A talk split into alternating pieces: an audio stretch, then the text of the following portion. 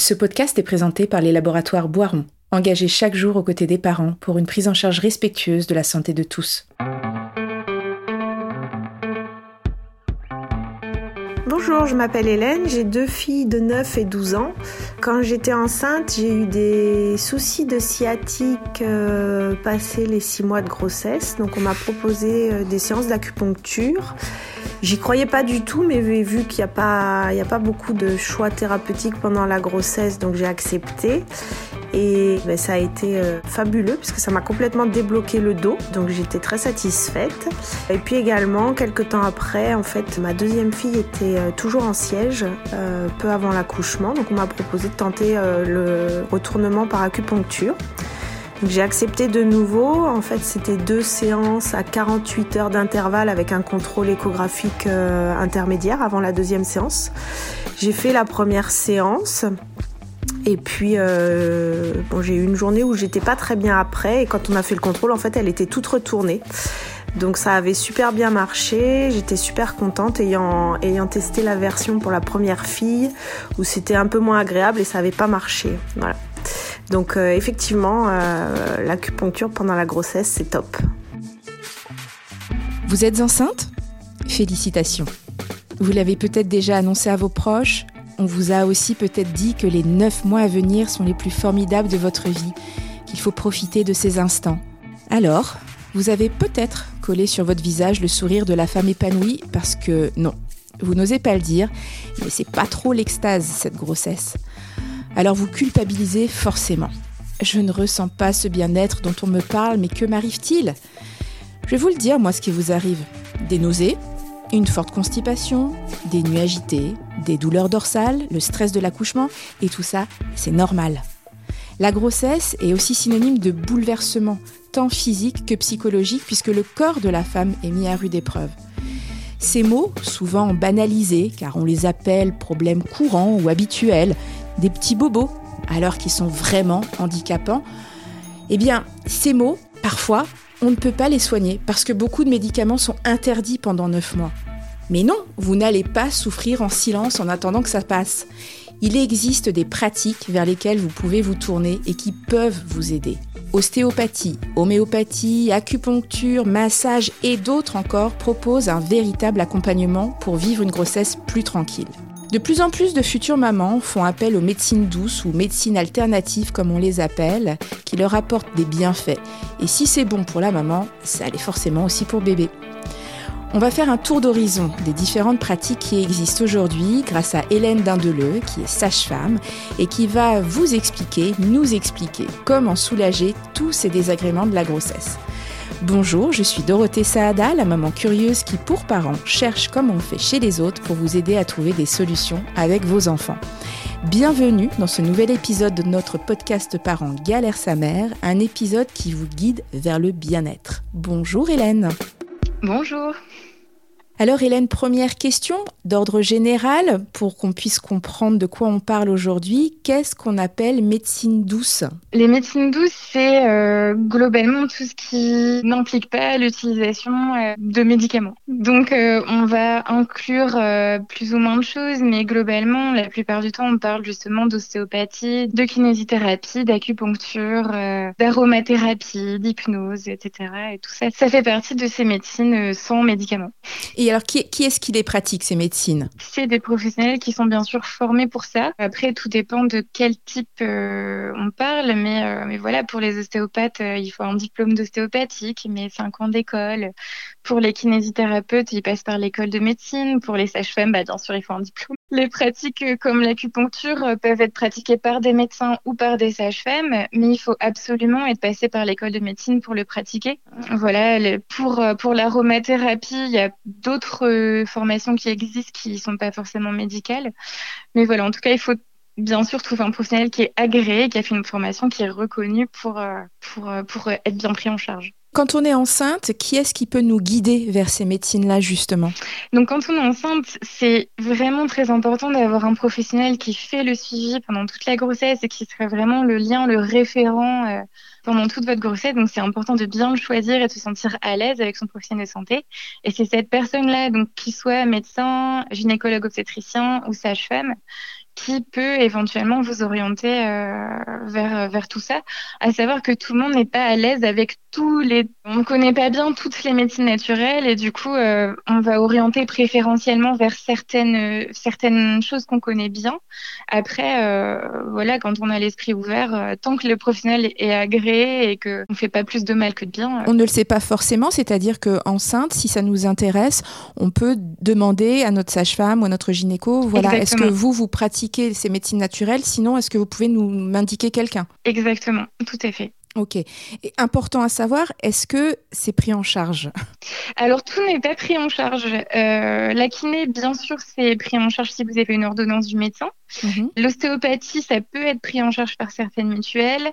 L'acupuncture, c'est parfois pris en charge, mais pas en totalité. Euh, et parfois, les mutuelles apportent une petite complémentarité, mais c'est pas automatique. Mhm. Et pour euh, tout ce qui est euh, hypnose, etc., tout dépend par quel biais vous l'utilisez. On peut faire de l'hypnose, par exemple, en préparation à la naissance et à la parentalité. Euh, et dans ce cas-là, ce sera pris en charge par la sécurité sociale à 100%. Mais si c'est en dehors du parcours de préparation à la naissance, dans ce cas-là, c'est à vos frais. Est-ce qu'il existe euh, une sorte de vadémécum ou de petit euh, répertoire des praticiens, justement, qui sont répertoriés, faisant, pratiquant les médecines douces pour, voilà, il faut le dire aussi, peut-être faire attention pour ne pas tomber sur ce qu'on pourrait appeler, entre guillemets, des, des faux spécialistes? Alors ça, euh, oui, ce serait super. Mais ça n'existe pas. voilà. En fait, vous allez trouver euh, des listes de praticiens qui sont répertoriés auprès de la sécurité sociale. Donc, vous avez des listings de médecins généralistes, de gynécologues obstétriciens, de sages-femmes, de kinésithérapeutes, d'ostéopathes, etc. Mais vous n'allez pas voir de listing. En tout cas, il n'y en a pas à ma connaissance de, de listing de personnes qui font de l'hypnose ou euh, de choses comme ça. Bon, toujours bien se renseigner auprès de son médecin en tous les cas, avant de se lancer. On va essayer de faire un petit déroulé de la grossesse euh, à l'accouchement en terminant par tout ce le postpartum euh, pour mhm. savoir comment ces, ces, médecines douces euh, peuvent aider les jeunes mamans. Tout d'abord, est-ce que ces médecines sont autorisées aux femmes enceintes? Alors la plupart du temps, oui. Après, on met toujours des, des grands euh, attentions euh, quand on parle de femmes enceintes, parce que hum, je parlais d'aromathérapie tout à l'heure, mais toutes les huiles essentielles ne sont pas autorisées chez la femme enceinte et chez euh, le nouveau-né. Mhm. Donc, chez un praticien qui, qui est agréé ou qui a vraiment l'habitude de gérer ça, il n'y aura pas de problème. Il y a même certains médecins généralistes qui font de l'aromathérapie, certaines sages-femmes aussi. Par contre, si c'est un professionnel qui n'a pas l'habitude de la périnatalité, il vaut mieux pas qu'il se lance mhm. dans la thérapeutique d'une grossesse Pareil pour l'ostéopathie. Euh, si vous avez euh, des ostéopathes qui sont formés euh, à prendre en charge des femmes enceintes, il n'y a aucun problème. Par contre, si c'est quelqu'un qui ne manipule pas les femmes enceintes de manière générale, il va vous le dire. Oui, bien sûr. Et il existe des contre-indications spécifiques, je ne sais pas, euh, euh, une menace d'accouchement prématuré par exemple, oui Bien sûr, si vous avez l'interdiction de sortir de votre lit pendant la grossesse, ça limite déjà le champ des possibles. Donc oui, bien sûr, il y a des contre-indications spécifiques à la grossesse, il y a des contre-indications spécifiques aux personnes, si vous êtes allergique à certains produits. Bien sûr. Si vous avez eu des opérations euh, du dos, j'en sais rien, où il y a des vis, des plaques dans votre corps, bah forcément on ne pourra pas faire les mêmes manipulations, les mêmes choses. Par exemple, en médecine douce, on parle aussi de yoga. Oui. Donc, si vous êtes en menace d'accouchement prématuré ou si vous avez rompu la poche des os, je ne vais pas vous lancer.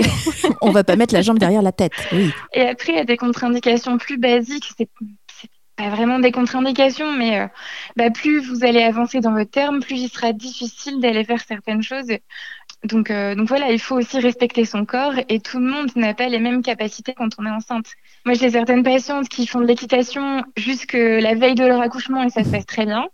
Il y en a d'autres euh, qui n'ont pas le droit de faire euh, plus de 2 km à pied parce qu'elles contractent dès qu'elles bougent. Oui, chaque cas est différent, bien sûr. Chaque cas est différent. Mais est-ce qu'il y a quand même peut-être, je, songe à, l'homéopathie, est-ce que ça, par mm. exemple, il n'y a aucune contre-indication et que pendant les 9 mois, on peut en prendre? Alors pendant les neuf mois, on peut en prendre. Par contre, il faut pas prendre n'importe quoi. Bien sûr, il y a de l'homéopathie qui va permettre de favoriser l'apparition des contractions, par exemple. Donc ça, faut pas s'amuser à le prendre avant les 37 semaines d'aménorrhée.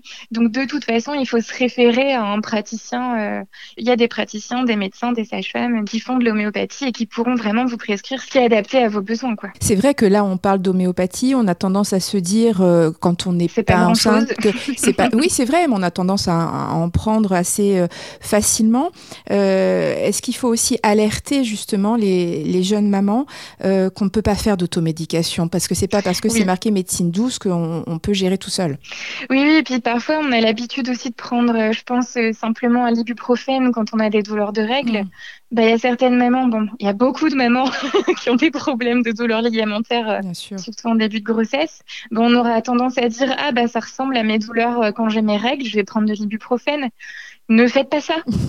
Donc il y a des médicaments qu'on a l'habitude de prendre au quotidien qui vont être contre-indiqués pendant la grossesse et on va pas forcément y penser parce qu'on a l'habitude de les prendre, mais en fait dès que vous vous posez la question de prendre quelque chose, il faut vérifier si c'est pas contre-indiqué. Quel que soit finalement quel que soit le, type de médication. D'accord, très bien. Est-ce qu'il y a un moment donné où on doit quand même euh, s'alerter, où on se dit bah les médecines douces bah, finalement peuvent aussi avoir leurs limites, ou alors se dire bon là il faut quand même que je prévienne mon gynécologue ou ma sage-femme? Oui, bah, c'est l'intérêt de travailler en lien avec euh, un professionnel qui vous suit pendant toute votre grossesse, c'est qu'aussi euh, vous lui demandez conseil et vous l'alertez, en tout cas vous, vous, l'informez de ce que vous prenez à côté. Normalement, ça fait partie de l'interrogatoire euh, pendant les consultations prénatales. Si vous avez l'habitude de prendre de l'homéopathie qui n'est pas contre-indiquée pendant la grossesse, ben, nous on note et au moins on sait qu'on va... Euh, si par exemple certaines choses sont contre-indiquées à partir du moment où on intègre euh, une médication euh, particulière, bah, là on va vous dire bon bah c'est tout là, il faut faire l'un ou l'autre et pas les deux quoi. Donc l'idée c'est d'éviter les interactions médicamenteuses.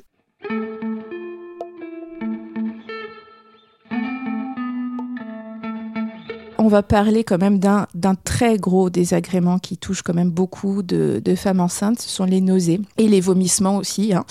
On dit que l'acupuncture peut aider à faire disparaître justement ces deux symptômes. Euh, euh, comment est-ce que ça marche? En combien de séances? Alors, comment est-ce que ça marche? Alors, ce qui est rigolo avec l'acupuncture, euh, c'est qu'il y a plein d'études qui montrent que ça marche. Par contre, on a du mal à savoir exactement comment. Ah, bah, d'accord, mais si ça marche, tant mieux. ouais, c'est ça. Il y a plusieurs théories qui sont en, cours de, validation. Euh, globalement, on a compris le mécanisme de certains points d'acupuncture, mais très globalement, le fonctionnement des méridiens, etc., comment ça fonctionne, c'est encore en cours d'investigation. Mais en tout cas, voilà. Mais en tout cas, il y a beaucoup d'études qui ont montré que, euh, que ça fonctionne. Donc ça, fait disparaître les nausées et les vomissements ça atténue? Alors ça peut faire disparaître, ça peut atténuer. Euh, l'acupuncture, il faut vraiment que ce soit très adapté à la personne. Il y a des petites recettes communes qu'on peut tenter d'emblée, mais parfois il faut plusieurs consultations pour savoir bah, vraiment ce qui dysfonctionne dans votre corps et comment on va euh, trouver la clé pour ouvrir la bonne serrure. Donc parfois il faut quelques séances et parfois il y a des patientes qui viennent, euh, j'en sais rien, une fois par mois ou à partir du moment où le symptôme revient, si ça a eu un bel effet pendant euh, trois semaines, six semaines, et que ça revient, bah faut retourner en consultation bien sûr. Mais oui, on peut euh, arrêter les nausées et les vomissements avec l'acupuncture à partir du moment où on a trouvé la bonne clé. Vous, vous, vous diriez, alors après j'ai l'impression que de toute façon c'est effectivement ça dépend de chaque, de chaque femme, mais on peut dire qu'en combien de séances ça peut quand même faire effet? Dès la première séance. D'accord. Si on tombe tout de suite euh, dessus, euh, ça peut, ça peut se terminer tout de suite. On parlait d'ostéopathie aussi euh, juste avant. Beaucoup de jeunes femmes euh, ont mal au dos, euh, ont les jambes trop lourdes. Est-ce que l'ostéopathie peut aider à soulager justement ces désagréments? Est-ce qu'on en fait, on peut en faire à tous les trimestres alors, juste, je reviens sur les nausées. L'ostéopathie peut parfois aider hein, parce que hum, il y a certaines nausées qui peuvent être provoquées par euh, une malposition, je pense aux vertèbres cervicales, etc., qui peuvent mm. vraiment vous donner des vertiges, des nausées. Euh. L'homéopathie, bien sûr, euh, peut aider aussi. Euh, et l'alimentation. Ça, euh, on parle de médecine douce, mais la première médecine, c'est ce que vous mettez dans votre corps tous les jours bah, L'alimentation, bien sûr. donc, si vous avez beaucoup de nausées et vomissements, on va vous conseiller de fractionner les repas et, et d'avoir une alimentation, bien sûr, qui est adaptée. surtout les femmes qui sont très nauséeuses, on a tendance à leur dire allez vers ce qui vous fait plaisir parce que le peu que vous arrivez à manger. oui, oui. Voilà, faut pas que ce soit le gros dégoût de la grossesse, mais en tout cas, oui, l'alimentation, c'est la première médecine. Euh. ben même, c'est important de le dire, bien sûr. Et oui. Et du coup, pour les problèmes de dos, alors oui, l'ostéopathe est grandement conseillé. Euh, par contre, pour moi, il faut pas l'utiliser tout seul. Il y a toute une hygiène de vie qui est autour des problèmes de dos. Donc la grossesse vient mettre euh, un petit coup d'épée euh, dans tout ça. Mais en gros, oui, on conseille aux patients de garder une petite activité sportive pendant la grossesse. Petite. Alors, tout dépend de vos, habitudes. voilà, c'est ça. Tout dépend de vos habitudes. Si vous êtes euh, une grande sportive, que vous avez l'habitude de faire de la course à pied euh, pendant 20 km euh, tous les jours, qu'après vous faites une heure de piscine et qu'ensuite vous allez monter à cheval, ben, c'est que probablement votre corps a une grande capacité. Ah ouais, là oui. si votre grossesse le permet, qu'il n'y a pas de douleur, qu'il n'y a pas de contraction, euh, en gros, il faut vraiment s'écouter quand on fait mhm. du sport pendant la grossesse, c'est très important. Dès que votre corps commence à montrer des signes d'alerte qui va manifester par des douleurs, des douleurs ligamentaires, des contractions, etc. Bah là, ça veut dire qu'il faut mettre le haut là, mais pas tout arrêter. Sauf si vous êtes en menace d'accouchement prématuré, là, euh, on n'est plus en train de parler de sport. Mais pour une grossesse physiologique, écoutez-vous, mais gardez une activité sportive. Ça peut être juste, je vais marcher un petit peu. Mhm. Ça peut être, euh, je garde ma course à pied parce que à moi, ça me dérange pas. Ça peut être, euh, je fais de la piscine. Ça peut être, je fais du yoga. Ça peut être, je fais du fitness, de la danse. Voilà, vous faites ce que vous voulez. Euh, j'ai des patientes aussi danseuses qui, en fin de grossesse, arrivent plus. Ah bah quand même. Parce que là, le ventre pose quelques problèmes et qui continuent à aller à leur cours de danse, mais qui font que la partie étirement et euh, les petits pas qu'elles arrivent à faire. Mais le reste, voilà, on adapte. Mhm. Donc si vous avez un prof euh, à l'écoute, il va savoir vous conseiller sur, bah voilà, toi, adapte ça comme ça. Donc l'ostéopathie, pour vous, vous le mettez en complément, en fait, d'une activité sportive c'est ça? En fait, l'ostéopathie, ça marche hyper bien, c'est génial. Par contre, si à côté de ça, vous faites rien pour aider votre corps à garder les bonnes postures, ben en fait vous allez avoir le, aller voir l'ostéopathe tous les 15 jours et c'est pas génial, euh, c'est pas génial parce que ça crée des mauvaises habitudes pour votre corps et en gros l'ostéopathe c'est pas quelqu'un qu'on doit aller voir tous les 15 jours. Oui, oui. Donc il faut entretenir ça. Donc l'ostéopathie oui et à tous les termes, on conseille même aux femmes enceintes qui sont pas douloureuses d'aller voir un ostéopathe sur la fin de grossesse. Généralement il, il vous le propose à partir du troisième trimestre. Mhm pour préparer le bassin à l'accouchement, euh, on a certains bons retours. L'ostéopathe, on conseillera aussi beaucoup après l'accouchement. oui, pour remettre, je suppose, tout en place. Ouais, ouais, pour les mamans et pour les bébés. Oui. Donc ça, c'est un gros conseil qu'on donne, peu importe le type d'accouchement, mais surtout s'il y a eu ventouse ou forceps, on conseille une consultation d'ostéopathie en post-accouchement. Et l'ostéo aussi, quand le bébé se présente mal Ouais, ouais. Parfois, c'est bête, mais la malposition du bassin, euh, la malposition du corps peut faire que le bébé est gêné dans ses mouvements et va pas faire sa bascule, euh, va pas se mettre la tête en bas parce qu'il peut pas bouger. Oui. Donc euh, oui, là-dessus, pour les malpositions des bébés, l'ostéopathie, on va vous la conseiller. On va vous conseiller aussi l'acupuncture. On a 50% de réussite en acupuncture pour faire tourner les bébés. Waouh, ah ouais. C'est le même taux de réussite que ce qu'on appelle la, la version par manœuvre externe, euh, qui est une pratique médicale faite à la maternité mhm. par euh, des médecins. Et c'est même taux de réussite, 50% de chance que ça fonctionne. Ah, c'est incroyable. Donc, euh, autant tenter l'acupuncture avant d'aller. Quand même. oui, beaucoup. Pour le coup. Justement, si on, parle d'accouchement pour préparer l'accouchement, je pense que c'est important que les femmes entendent quelles sont les médecines douces qui peuvent les aider à préparer leur accouchement? Vous parliez d'hypnose, par exemple, tout à l'heure. Est-ce que ça fonctionne? Il y a des choses qu'on peut faire en préparation à la naissance. Donc, sachez que la sécurité sociale vous permet de réaliser sept cours de préparation à la naissance. Mhm. Donc là-dessus, bien sûr, discutez-en avec euh, votre sage-femme, le conseiller de santé qui vous suit. Dans la préparation à la naissance, on peut inclure des médecines douces. Donc ça, il faut trouver une sage-femme qui le pratique. Mhm. Mais on va pouvoir euh, avoir accès à de l'hypnose, à de l'acupuncture, parfois à de l'aromathérapie, à de l'homéopathie. Euh, voilà, donc, et de cette manière-là, c'est pris en charge. Ok. C'est ça qui est sympa. J'ai pas dit l'acupuncture, mais on peut l'avoir aussi en acupuncture en préparation à la naissance. Est-ce qu'on peut tout cumuler? Je sais pas. On se dit bon bah moi j'ai peur justement que ça se passe mal. Je vais cumuler toutes les médecines douces pour préparer mon accouchement. On peut? Alors déjà pour trouver quelqu'un qui fait tout, bon courage. non mais c'était une question de quelqu'un de peureux qui peut te dire bon pourquoi pas tout. Alors euh, ouais, moi j'ai eu une fois une patiente qui a fait tout ce que je propose en préparation à la naissance. Elle a tout fait. Elle s'est fait, je crois, une quinzaine de séances. Bon. Et alors, est-ce que du coup, elle a eu un, accouchement très zen? Alors très zen, elle a eu un bel accouchement dont elle est contente. Donc c'est ça qui est, le principal. Euh, je vais pas dire que c'est nécessaire. En, en aucun cas c'est nécessaire. Et parfois multiplier les, les sources c'est un peu cafouillé. Du coup, on ne sait pas ce qui a marché, on ne sait mm. pas ce qui n'a pas marché, on ne sait pas ce qu'il y a à refaire et ce qu'il y a à éviter. Et si à un moment il y a une mauvaise réaction, on ne saura pas à quoi c'est dû. Bien sûr. Donc oui, on peut cumuler, mais tout, je pense pas.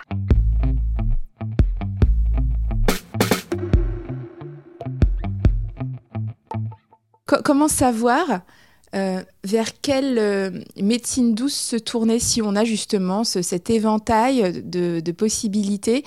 Ouais, lequel me correspond le mieux? Alors déjà, si vous avez l'habitude de faire quelque chose et que ça, vous, ça fonctionne sur vous, allez-y. Il n'y a pas de raison que ça... Je suis adepte de l'homéopathie, ça marche, je, je continue? Mhm vous continuez, mais vous demandez conseil sur ce qui est indiqué pendant la grossesse. Vous avez l'habitude de faire de l'acupuncture et vous savez que vous avez un professionnel euh, qui, qui vous suit et qui commence à comprendre comment votre corps fonctionne bah allez-y. Bien mm. sûr, ça va marcher beaucoup mieux que si vous rencontrez quelqu'un de nouveau qui doit s'adapter à nouveau à, votre fonctionnement. Si vous avez une habitude, a priori, si c'est une bonne habitude, on la garde.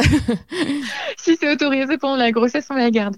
Si par contre vous savez pas du tout vers quoi vous tournez mm-hmm. et qu'il y a un petit truc qui vous arrive pendant la grossesse, d'abord référez-en au professionnel qui vous suit. Premièrement, pour savoir si c'est pas une pathologie de grossesse qui est en train de s'implanter et sur lequel on doit mettre une petite alerte. Mhm. On parlait de douleurs de dos. Il y a certaines douleurs de dos qui peuvent être le, qui peuvent être le signe d'une infection urinaire. Ah oui. Donc, bien sûr, si vous allez voir un ostéopathe, à un moment, il va vous dire, bon, bah, quand même, allez faire euh, une analyse d'urine. Mais, bah, voilà, c'est le genre de choses qu'il faut dire à votre sage-femme ou à votre médecin qui vous suit. Euh, ça fait un moment que j'ai mal au dos, on va forcément vous prescrire une analyse d'urine avant de dire allez voir l'ostéopathe. Oui. Ok. Et là-dessus, on va pouvoir aussi vous orienter. Euh, selon aussi votre pathologie, ou votre problème, on va se dire, ok, ben vu les symptômes que vous me décrivez, j'ai l'impression que ça a l'air d'être ça allez voir euh, tel type de professionnel, ça devrait vous faire du bien. Donc vous, vous orientez. Je pense que c'est vraiment important que, que, les femmes écoutent. C'est ce suivi avec la sage-femme euh, qui est vraiment important euh, pour ne pas euh, être un peu perdu au milieu de, de toutes ces possibilités. Un postpartum aussi, je suppose que les médecines douces ont, ont leur place. Bien sûr. Avec vous, votre recul de professionnel, vous savez ce qui peut le plus aider justement à gérer, je sais pas moi, les saignements ou retrouver le moral ou euh, freiner la chute des cheveux, tout ça? C'est ça, tout dépend du, type de problème que vous avez. Hmm. Pour les saignements, on peut pas faire grand-chose. Dans le sens, enfin, tout dépend des saignements. Euh, si c'est une hémorragie, il faut retourner à l'hôpital. Oui. Là, la médecine douce va pas beaucoup vous aider. Mais si c'est les saignements qui arrivent naturellement après la grossesse, c'est simplement votre utérus qui doit retrouver sa forme originelle. Il s'est mhm. quand même pris euh, une trentaine de centimètres dans les dents. Il faut qu'il il faut qu'il récupère ses, ses 7 centimètres de moyenne.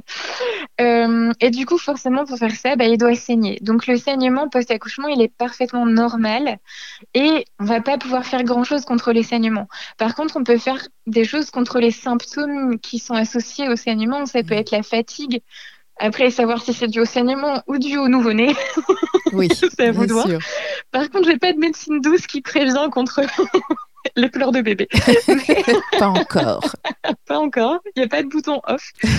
Mais voilà, en tout cas, on peut toujours intervenir dans, les, dans la supplémentation euh, par vitamines, etc., pour euh, les carences en fer. Euh, pour euh, aider l'allaitement, pour oui, pour l'allaitement, la, médecine douce peut, peut justement intervenir? La phytothérapie pour l'allaitement marche très très bien. L'homéopathie assez bien aussi. L'acupuncture marche très bien sur les allaitements. Quand, quand, vous dites que ça marche bien pour l'allaitement, ça veut dire pour favoriser la lactation Pour euh, pourquoi exactement? À la fois pour favoriser la lactation, à la fois pour gérer les problèmes d'engorgement, les mhm. problèmes de diminution de lactation, les problèmes de beaucoup de choses. Et là aussi, on demande conseil à la sage-femme en postpartum? Ouais. En tout cas, c'est ma pratique à moi. Tout le monde n'est pas formé en allaitement et tout le monde n'est pas à l'aise avec l'allaitement. Mhm. En tout cas, si le professionnel qui suit votre grossesse et qui vous suit en postpartum n'est pas à l'aise avec l'allaitement, je conseille vraiment d'aller voir des personnes qui sont à l'aise avec ça et qui pourront vous orienter et vous dire euh, ben là, euh, ça, ça va marcher avec vous. Euh, en fonction des symptômes que vous, que vous évoquez, euh, on va vous orienter vers telle ou telle chose. Un allaitement, si vous êtes seul à le gérer, c'est là où c'est compliqué. Oui. Il faut pas être seul. Il faut avoir déjà le soutien de votre famille. Il faut avoir un environnement qui est entourant, qui, qui vous soutient. La place du conjoint est hyper importante. Alors ça, il faut le redire, oui. Ah oui, oui, je le redis, je hurle sur tous les toits. vous pouvez prendre toute l'homéopathie que vous voulez si votre conjoint est pas là avec vous. Alors on peut mettre le conjoint dans l'éventail des médecines douces aussi, voilà. Exactement.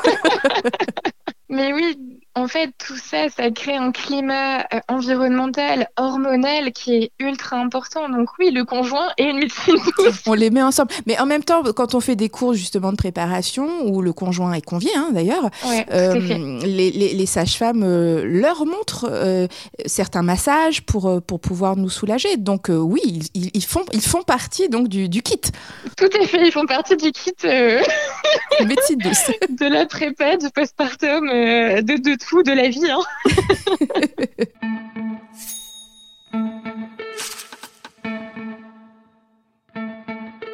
Bon, alors on, a balayé, je pense, pas mal de, de, ces médecines euh, naturelles. Euh, donc, euh, on, voit maintenant quand même que on a pas mal de possibilités. Donc, on a dit mhm. l'ostéopathie, l'homéopathie, l'acupuncture, l'hypnose, et puis bah, l'alimentation. À ne pas oublier, hein, vous avez dit, c'est très important. Euh, mais en tous les cas, le fil conducteur, ça reste quand même notre sage-femme. Alors oui, moi j'ai envie de vous dire oui à 200%.